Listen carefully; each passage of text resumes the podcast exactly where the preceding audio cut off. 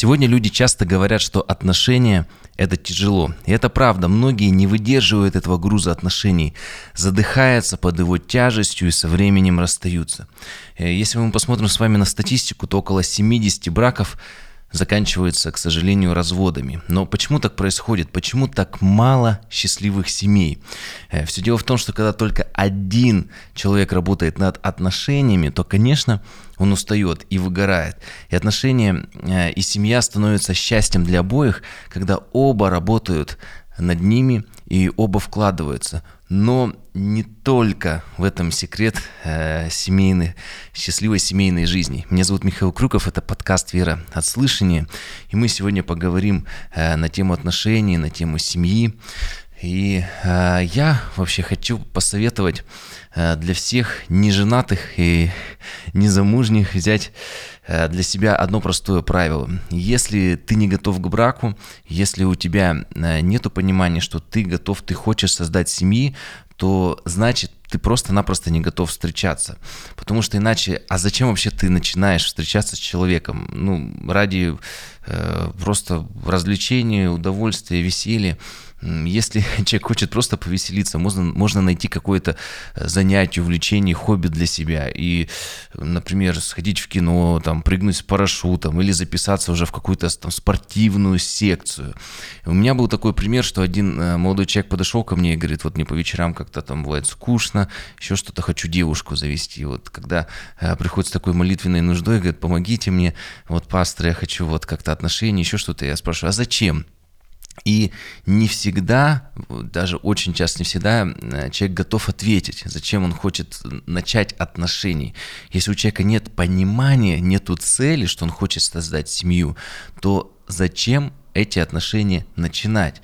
Если просто непонятно ради чего, то я хочу сказать конкретно, что никогда не использую для веселья, времяпрепровождения, как угодно бы ты это бы ни назвал, никогда не использую для этого сердце другого человека. Есть много других способов классно и насыщенно провести время, потому что часто люди начинают отношений, потому что они даже не понимают, зачем оно надо. Ну, просто так сложилось. Вот просто они где-то он шел э, сда, э, в булочную за батоном, она шла сдавать бутылки. вот они вдруг встретились, как мы видим часто это в кино глазами.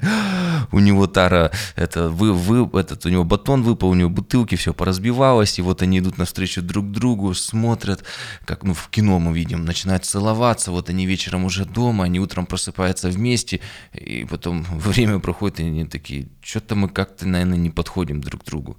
Так все-таки для того, чтобы начать отношения, нужно иметь какую-то конкретную э, цель. Что ты хочешь в дальнейшем? давайте вот сегодня об этом поговорим. Во-первых, э, я сам лично, когда меня про отношения говорят, я говорю, что всегда целью отношений должно быть создание семьи. И э, меня бывает спрашивают, а зачем вообще нужно венчание, зачем нужно регистрировать отношения в ЗАГСе? И я вам честно скажу, что если я был бы неверующим человеком, если бы э, моим Господом не был бы Иисус Христос, то я бы точно мог бы сказать, Э, что я сам бы никогда в жизни не венчался и в ЗАГСе бы отношения бы не регистрировал. Сам я уверовал в 24 года.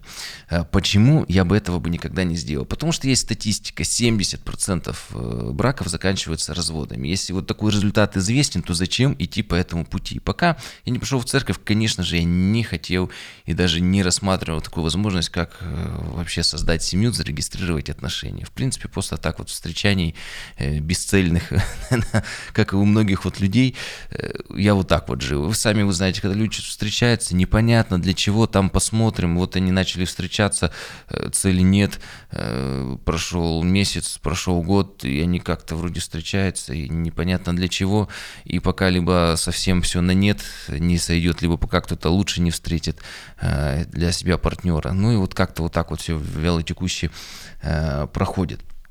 И, э, вы знаете, просто приведу два примера. Один еще из прошлой, так скажем, жизни до того, как я э, стал частью церкви. Я помню, одна девушка, под, под, э, я встретил девушку, которая недавно вышла замуж.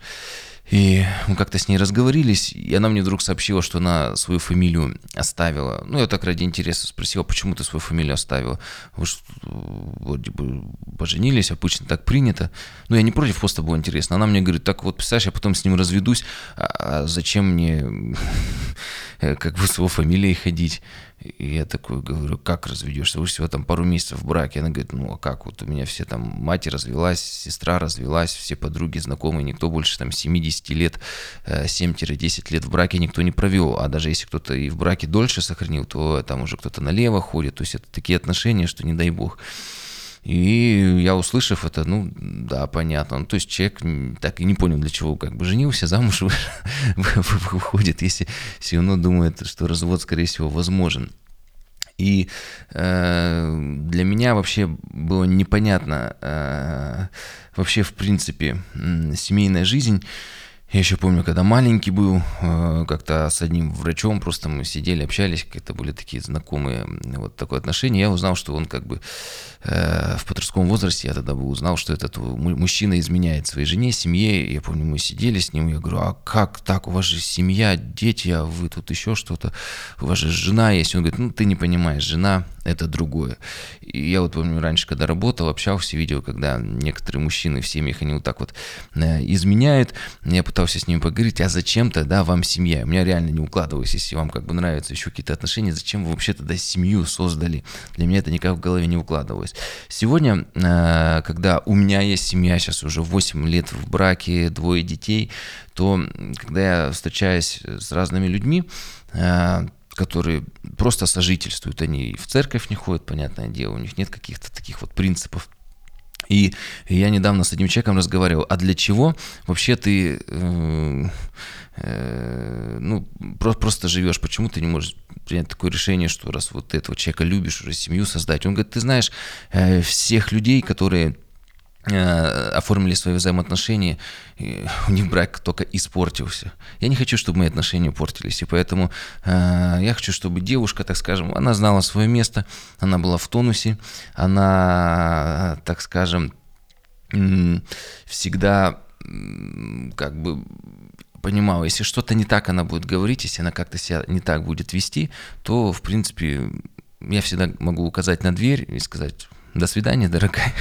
Если ты так себя ведешь, себе такое позволяешь, я как бы с тобой больше э, не хочу вместе э, жить. Поэтому, говорит, чтобы было в тонусе, чтобы не расслаблялась, надо вот так вот жить, чтобы ну, девушка понимала, что если что-то не так она сделает, то э, как бы давай до свидания и все. Вот. Но что интересно, на самом деле много так люди говорят, что отношения со временем портятся. Но э, имея так скажем, жизнь с Богом, э, я могу сказать, что наши отношения, мои лично в начале, э, не могу сказать, что все было идеально, когда мы поженились, конечно, и э, было много всяких сложностей, может быть, как-то и характеры у нас, и все там притирались друг к другу. Но недавно мы с женой разговаривали, и она мне говорит, ты знаешь, вот последние годы жизни, это, наверное, самые счастливые, вообще самое счастливое время в браке. Интересно, что когда ты с Господом, то жизнь э, в браке, в отношениях, она с годом только становится лучше, лучше и лучше. Не так, знаете, как вот часто бывает э, у многих людей, вот э, пик любви, они даже или оформляют отношения, или не оформляют, и потом вот этот пик, он какое-то время держится, и потом на спад идет, и уже потом как-то вот все уже толком как бы как таковых отношений нет. Но интересно, что Бог, Он как источник любви, Бог есть любовь. Ты вроде бы смотришь как-то, тебе кажется, что любовь заканчивается, вдруг у тебя Бог на новый уровень, на новый этап взаимоотношений, новый этап любви тебя переводит. Это очень интересно.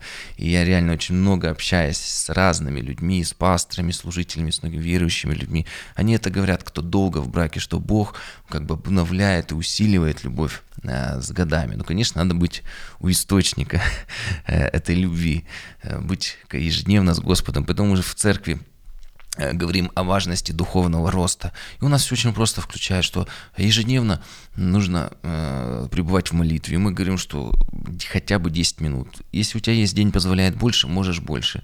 Но не меньше. Это как бы такой стандарт, золотой стандарт. Вот у нас в церкви Свет Миру в Екатеринбурге, что ты 10 минут в день посвящаешь молитве Господу. Вторая э, вещь, мы один, одну главу в день читаем Библии. То есть за 9 месяцев мы прочитываем Новый Завет, там, Ветхий Завет там около трех лет занимает. Ну, все все вместе, если смотреть. И благодаря одной главе в день ты можешь ее как бы осознанно прочитать, комментарии, лучше вникнуть. Ну и плюс это не, знаете, не такой спартанский план чтения, где там по 4, по 5 глав в день. И таким образом человек как бы возрастает ежедневно духовно. Если он хочет, конечно, может по своему плану, мы это не запрещаем. Главное, не меньше одной главы в день. И третья часть – это быть частью церкви. Все, вот у нас как бы вот принцип духовного роста, он состоит из этих вещей. Конечно же, плюс есть усилитель молитвы, это пост. Ну вот именно главное вот эти вот три вещи, которые э, мы э, рассматриваем. И очень важно то, о чем мы с вами э, говорим в подкасте часто, о том, что почему отношения часто портятся без Бога. Все дело в том, что об этом я часто говорю, но коротко еще скажу, что э, в Библии написано, что в Эдемском саду э, первые люди согрешили. То есть что это значит, если максимально просто, что они сказали, мы хотим жить сами по себе, хотим делать то, что э, пожелаем, нам Бог не нужен, поэтому Адам спрятался, э, помните, в, от Бога он убежал, и точно так же сегодня многие люди убегают от Бога, убегают из церкви, даже если они там бывают с детства верующие, многие люди уходят. И сегодня мы имеем последствия э, грехопадения, потерю взаимоотношений с Богом, с Творцом.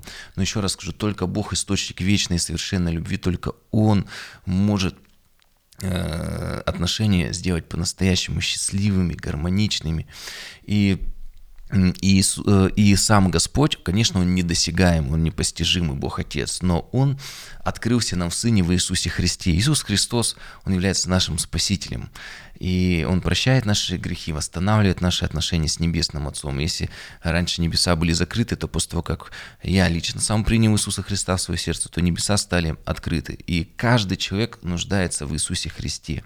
И я, честно скажу, без Иисуса Христа я бы, наверное, не решился бы создать семью. Или даже если бы решился, то, наверное, как вот та девушка, понимал, что, скорее всего, меня могут предать, скорее всего, все это может дело э, закончиться. И э, вообще, если мы посмотрим на людей, то с возрастом характер портится. И что интересно, я даже к 24 годам замечал, что мой характер начинает, я вроде бы развиваюсь, больше информации, получаю навыков, но замечаю, что люди со временем начинают как бы портиться. Но интересно, что когда я услышал Евангелие, смотрю на людей, которые истинно э, являются верующими, принявшими Евангелие, то с годами наоборот, человек начинает улучшаться, его характер не портится, а наоборот улучшается. Почему? Потому что Бог меняет наше сердце. Помните, даже Саул, когда пришел в Божье присутствие, Бог дал ему иное сердце, но он как бы не ходил в этом сонме пророков, не, не был с этими верующими э, людьми, он как бы дальше не менялся. Но мы видим, что когда ежедневно мы пребываем с Богом, Бог меняет наше сердце. И поэтому э, отношения с Богом со временем, они почему улучшаются? Потому что сам человек лучше становится. В Божьем присутствии человек меняется, с годами становится лучше, и, соответственно, и отношения преображаются. Два человека становятся лучше, их любовь усиливается, они становятся крепче, крепче, еще крепче. И почему так сильно изменяет Божья любовь? Я даже не буду читать Иоанна 3,16 о Божьей любви, я прочитаю Исайя 49,15. Там написано, забудет ли женщина грудное дитя свое, не пожалеет сына чрева своего. И Бог говорит здесь, что э, мать никогда не откажется от своего грудного дитя. И вы сами знаете, что мать ради дитя может умереть, э, на самые большие жертвы пойти. Но Бог продолжает. Но даже если она и забудет, а мы знаем, что может быть так, потому что есть дома-малютки, э, детские дома, бывает, э, родители, матери отказываются от своих детей, пишут отказную в детских домах, есть такое. То он говорит, даже если она и забудет, то я не забуду тебя, потому что вот я начертал тебя на дланях моих. И Бог говорит, настолько сильно тебя люблю, даже если мать твоя родная тебе откажется, то я не покину и не оставлю тебя я буду всегда с тобой. На самом деле а, отношения с Богом, они формируют нас. Когда мы принимаем Евангелие, мы начинаем изменяться. Когда мы молимся а, Господу, как бы нам не было тяжело, да в том числе даже в семейной жизни, мы не просто пошли, знаете, люди пошли, поругались, а, после ругани расходятся по разным комнатам, каждый человек себя накручивает, придумывает новые аргументы, и потом как бы схватка продолжается, второй раунд, они вновь начинают биться с друг другом, сражаться. Но когда ты по-настоящему верующий, ты сильно поругался, после этого ушел в комнату, помолился, Бог дает тебе сердце, и ты идешь примиряться. Это очень важно. Да, христиане ругаются в семейной жизни, сто процентов так. Но, потому что несовершенны, но потом а, ты молишься, Бог меняет твое сердце. Ты идешь не снова пробить, э, победить в этой схватке, а наоборот, ты идешь, чтобы примириться. Ну и, конечно же, мы читаем Божье Слово, и там конкретно сказано, если Бог говорит нам, не покину, не оставлю тебя, то, конечно же, в семейной жизни мы тоже понимаем, как ты можешь оставить свою семью, э, свою жену, своего мужа. Это очень-очень-очень э, важно. И, э, конечно, важно быть частью церкви, потому что вообще окружение, оно в том числе нас формирует. Важно, конечно, быть светом этому миру. Мы не только являемся частью церкви, но как бы частью этого, этого мира. Мы все и работаем, мы с разными людьми встречаемся. Но что интересно, 1 Тимофея 1.19 написано, что некоторые, э, даже являясь частью Божьего народа, имея веру и добрую совесть, некоторые, отвергшие ее, потерпели крушение в вере. И да, многие люди приходят к Богу, потом его оставляют. И точно так же в семейной жизни многие создают семьи, и около 70% всех семей разводятся в мире, там плюс-минус такая же статистика, где-то 40%, где-то 60%, где-то там почти под 80%. И если вы хотите э, создать крепкую семью, то давайте разберемся, как Бог и вера могут не только сохранить семью, но и сделать отношения счастливыми. И какая грав, главная причина разводов? Я не буду, ну, в мире они все одинаковые, просто в разных странах плюс-минус они отличаются. Когда на первом месте, когда на втором, и в России сегодня главная причина для разводов – это финансовые финансовые факторы. Бедность, невозможность прокормить семью, там около 46% так ответили, то есть половина разводов практически из-за трудностей. И когда мы читаем брачный обед, вот буквально пару дней назад я венчал одну пару, и мы там читали, вот они читали, что я буду с тобой в горе и в радости, в богатстве и нужде. Ну что тоже важный момент, нужда, потому что не всегда бывает бедность, человек вроде бы что-то имеет, квартиру, машину, но при этом чувствует, что он в нужде, чего-то ему не хватает. И он говорит, что мы будем с тобой в любом случае вместе месте. Но э, почему у верующих не может быть такой проблемы? Потому что Советую вам посмотреть разбор послания Якова, я его делал, прочитаю только э, пару стихов из первой главы, со второго стиха, и там написано «С великой радостью принимаете, верующие люди, когда впадаете в различные испытания и искушения, зная, что испытание вашей веры производит совершенное действие, чтобы вы были совершенны во всей полноте, без всякого недостатка. Испытания делают нас сплоченней. Даже, знаете, говорят, друг познается в беде. И на самом деле это так. Наш, э, наша жена или муж – это самый близкий друг на всю жизнь. Я давно как-то общался, помню, с одним таким уже почтенным верующим человеком. У него крепкая семья была. Он говорит, запомни, вот ты женишься, и жена станет твоим самым близким другом. Может, я вот тогда не понял, на самом деле. Люди могут переезжать, кричать, друзья даже самые лучшие могут ругаться, но жена и муж э, всегда будут рядом с тобой, поэтому это самые близкий, самый близкий друг для тебя. И, конечно же, говорят, друг познается в беде. И твой самый лучший друг, если вы с ним беды вместе проходите, то это укрепляет, это, знаете, как сталь закаляет. И чем больше вы испытаний вместе пройдете, тем семья крепче. Это же понятно вот дело. Поэтому я не понимаю, почему люди из-за испытаний расходятся. Конечно, в этой статистике некоторые люди уточняли, что они расходились из-за того, что чаще всего мужчина не желал найти работу, э, лежал на диване, не смотрел телевизор или играл в компьютер, и женщины уставали от этого и уходили от него. Ну, мы, как христиане, стоящие на Писании, там говорится о том, что мы должны работать. Во второе послание фессалоникийцам Павел говорит, что некоторые не работают, они осуетились. Павел говорит, что суета – это когда человек не работает. И он говорит, таких ставьте на замечание. Что интересно, в Библии, в Новом Завете пример ставить на замечание нужен того человека, который не работает, не трудится.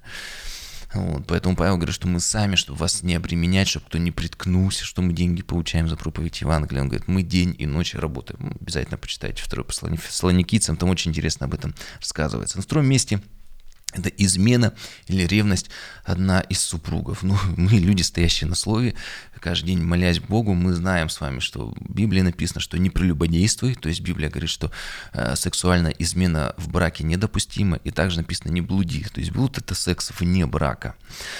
Но а если все-таки очень захочется, ну, может такое случиться, ну, человек вот как-то вот не знаю, похоть у него к другому человеку, как бы он так типа э, влюбился, знаете, бывают такие люди влюбчивые на короткое время, вот, то Иисус э, сказал, что не прелюбодействуй, уточнил, что кто смотрит на женщину с вожделением, уже прелюбодействовал с ней в сердце своем. Иисус говорит, Новый Завет, Библия говорит, что важно не просто не изменить э, сексуально-физически, а важно не изменять в мыслях. Почему? Потому что и даже причина разводов сначала намерение, обычно даже статистика есть, люди за год, за два начинали об этом задумываться, и потом эти уже мысли приводили, слово становилось плотью, да, эти даже не мысли становились словами, уже потом дали э, разводом. Поэтому очень важно, что если у тебя что-то такое началось, работать со своими мыслями. И Мартин Лютер говорил, что мы не можем запретить птицам над нами летать. Мысли могут даже похотливые приходить. Это нормально. Но ненормально, когда птицы садятся тебе на голову, начинают видеть гнезда, Мартин Лютер говорил, и ты их не сгоняешь. Поэтому да, мысли могут приходить в голову, это нормально. Но если они у тебя оседают в голове, ты об этом постоянно думаешь, накручиваешь. Помнишь, помните, как Давид, он стоял и смотрел на, на Версаве, он так смотрел, как она голая там купалась, она не видела. То есть он только посмотрел, у него похоть возникла, все, ты должен был уйти. Но нет, он же говорит, ну я же не прелюбодействую, я же просто посмотрю, и второй день посмотрю, и третий. В результате это привело к его падению. Вот, конечно, Бог его восстановил, восстановил, это отдельная тема, что Бог может восстановить, но э, Библия, Иисус говорит, что грех, он начинается с мыслей, работай со своими мыслями. И, э, конечно, очень важный момент – что если что-то такое происходит, человек не может это победить. Он может прийти э, к своему пастору, там, к священнику и попросить как-то помолиться, пообщаться. И знаете, отличие пастора от психолога, что психолог, у него есть техника, которая может помочь, а может не помочь. А когда человек приходит к пастору, есть совместная молитва, мы вместе смотрим, что Слово об этом говорит. И я верю, что э, когда Бог работает с сердцем человека, то тогда по-настоящему ну, производит работа как с Саулом. Бог может дать новое сердце, избавить от многих вещей. Ну и есть такая статистика, что риск для будущего брака – это добрачная беременность невесты. Ну, это для нас вообще, в принципе, неприемлемо. Но многие люди, даже мои одноклассники, когда я встречался, там большая часть браков была по залету, так скажем, к сожалению.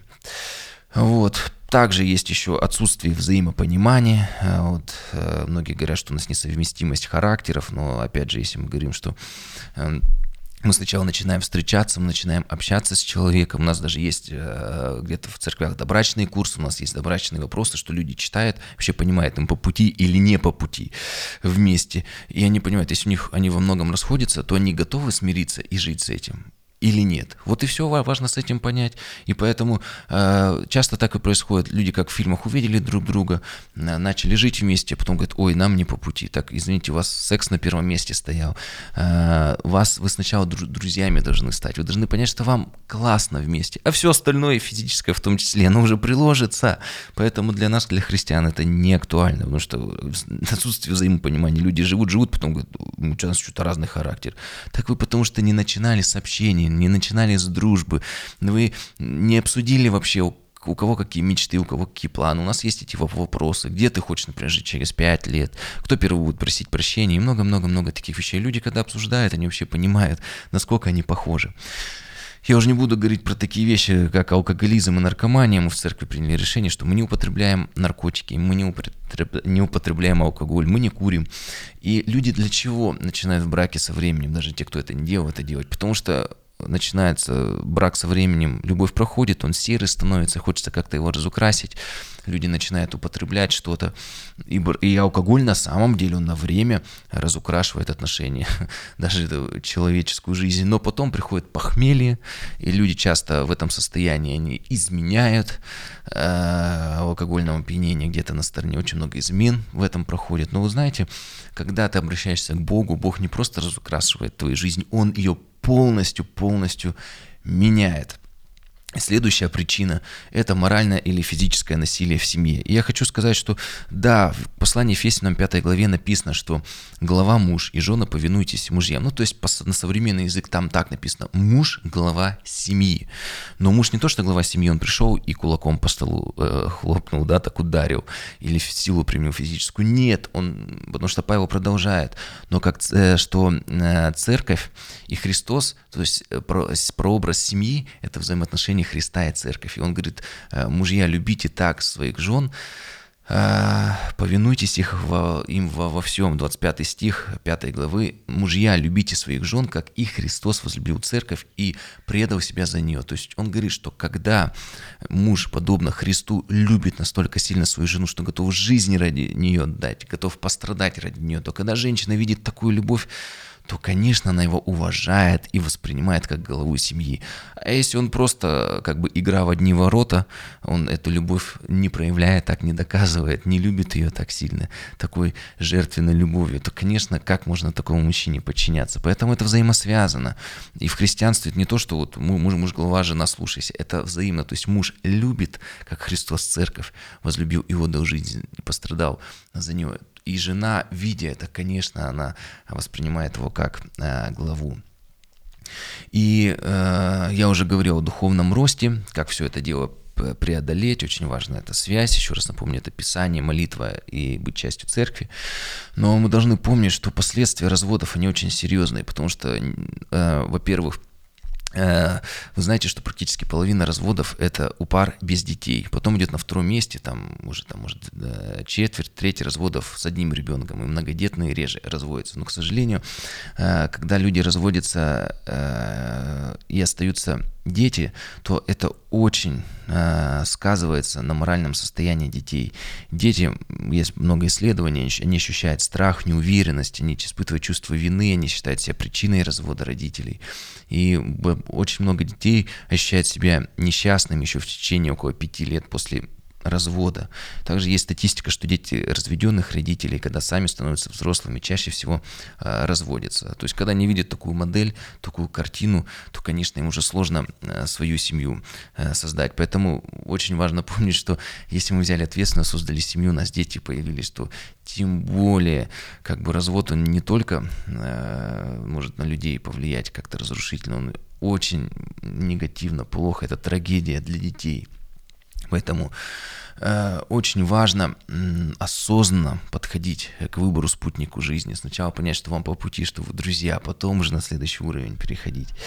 И Конечно же, многие, если говорить про выводы, многие люди делают такие там статьи, что надо воспитывать, мораль какую-то в школах читать. Ну, вы сами знаете, что как это на практике бывает, люди обычно это не слушают. Да есть вообще, в принципе, даже стихотворение, что такое хорошо, что такое плохо. Кроха сын к отцу пошло. Все знают, как надо, но никто не умеет так э, делать. Поэтому вывод такой, что я могу сделать, что каждый человек, он нуждается в Боге, в источнике э, любви. И если человек не будет э, с Богом соединен, то, конечно, э, со временем все будет на нет э, переходить. И вы знаете, вначале я сказал, что очень тяжело, когда только один работает над отношениями. Но нужно, чтобы оба работали над отношениями. И тогда все будет хорошо. Но даже когда оба работают и вкладываются в, отношения, все равно со временем может произойти кораблекрушение таких отношений. Почему? А, последнее место я прочитаю, Экклезиаст 4 глава, там написано, «Двоим лучше, нежели чем одному, потому что у них есть доброе вознаграждение в труде их. Если упадет один, то другой поднимет товарища своего». Видите, семья – это взаимная поддержка. Но горе, когда один упадет, а нет того, кого ему поднять. Также, если лежат двое, то тепло им, а одному как согреться. Отношения семья согревает.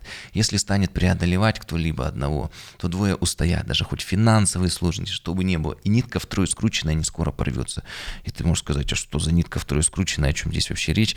А здесь говорится, что если два человека, даже если не любят, они вкладывают в отношениях даже такие отношения могут со временем плохо закончиться. Люди, бывают, даже 30 лет в браке проживут, потом разводятся. Ну, ну, светские семьи. Но здесь говорится, что когда Бог есть в отношениях, то нитка втрое скрученная, она уже не порвется, потому что Бог созидает эти отношения. Он источник любви. Даже когда думаешь, что твоя любовь закончилась, Бог дает новый этап взаимоотношений, новый уровень любви. Когда тебя человек, может быть, предал, ты думаешь, я его уже не прощу, то Бог дает возможность простить человека, Бог дает другому человеку возможность покаяться и восстановить семью. Это очень важно быть с Богом. Бог это вот как третья нитка, которая делает это секрет счастливых семейных взаимоотношений. Но для этого нужно ежедневно пребывать у источника, ежедневно читать хотя бы одну главу в день и понимать, разбирать, ежедневно молиться, как я говорю, хотя бы 10 минут, быть частью церкви, и Бог тогда будет формировать тебе такое сердце, ты будешь лучше, лучше и лучше становиться. Ну и последнее я скажу, что только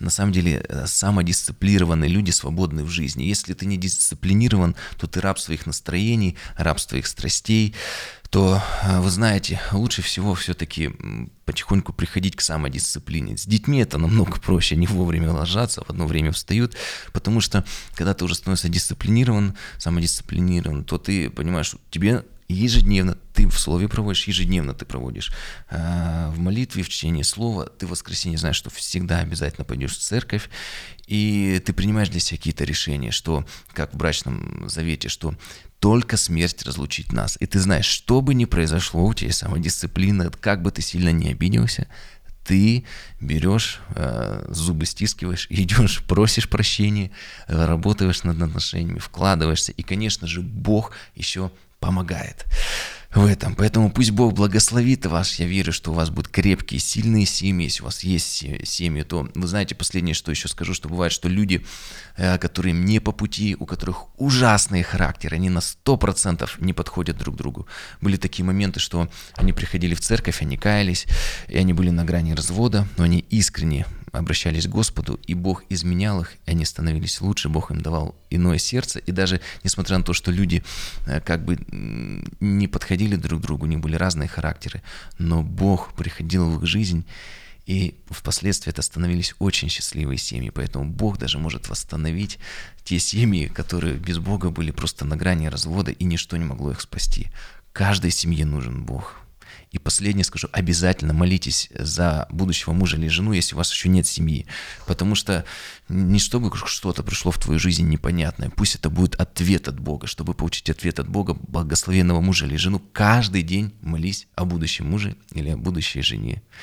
Вот так, если вы в семье молитесь о детях, ну и так далее. Поэтому пусть Бог вас благословит.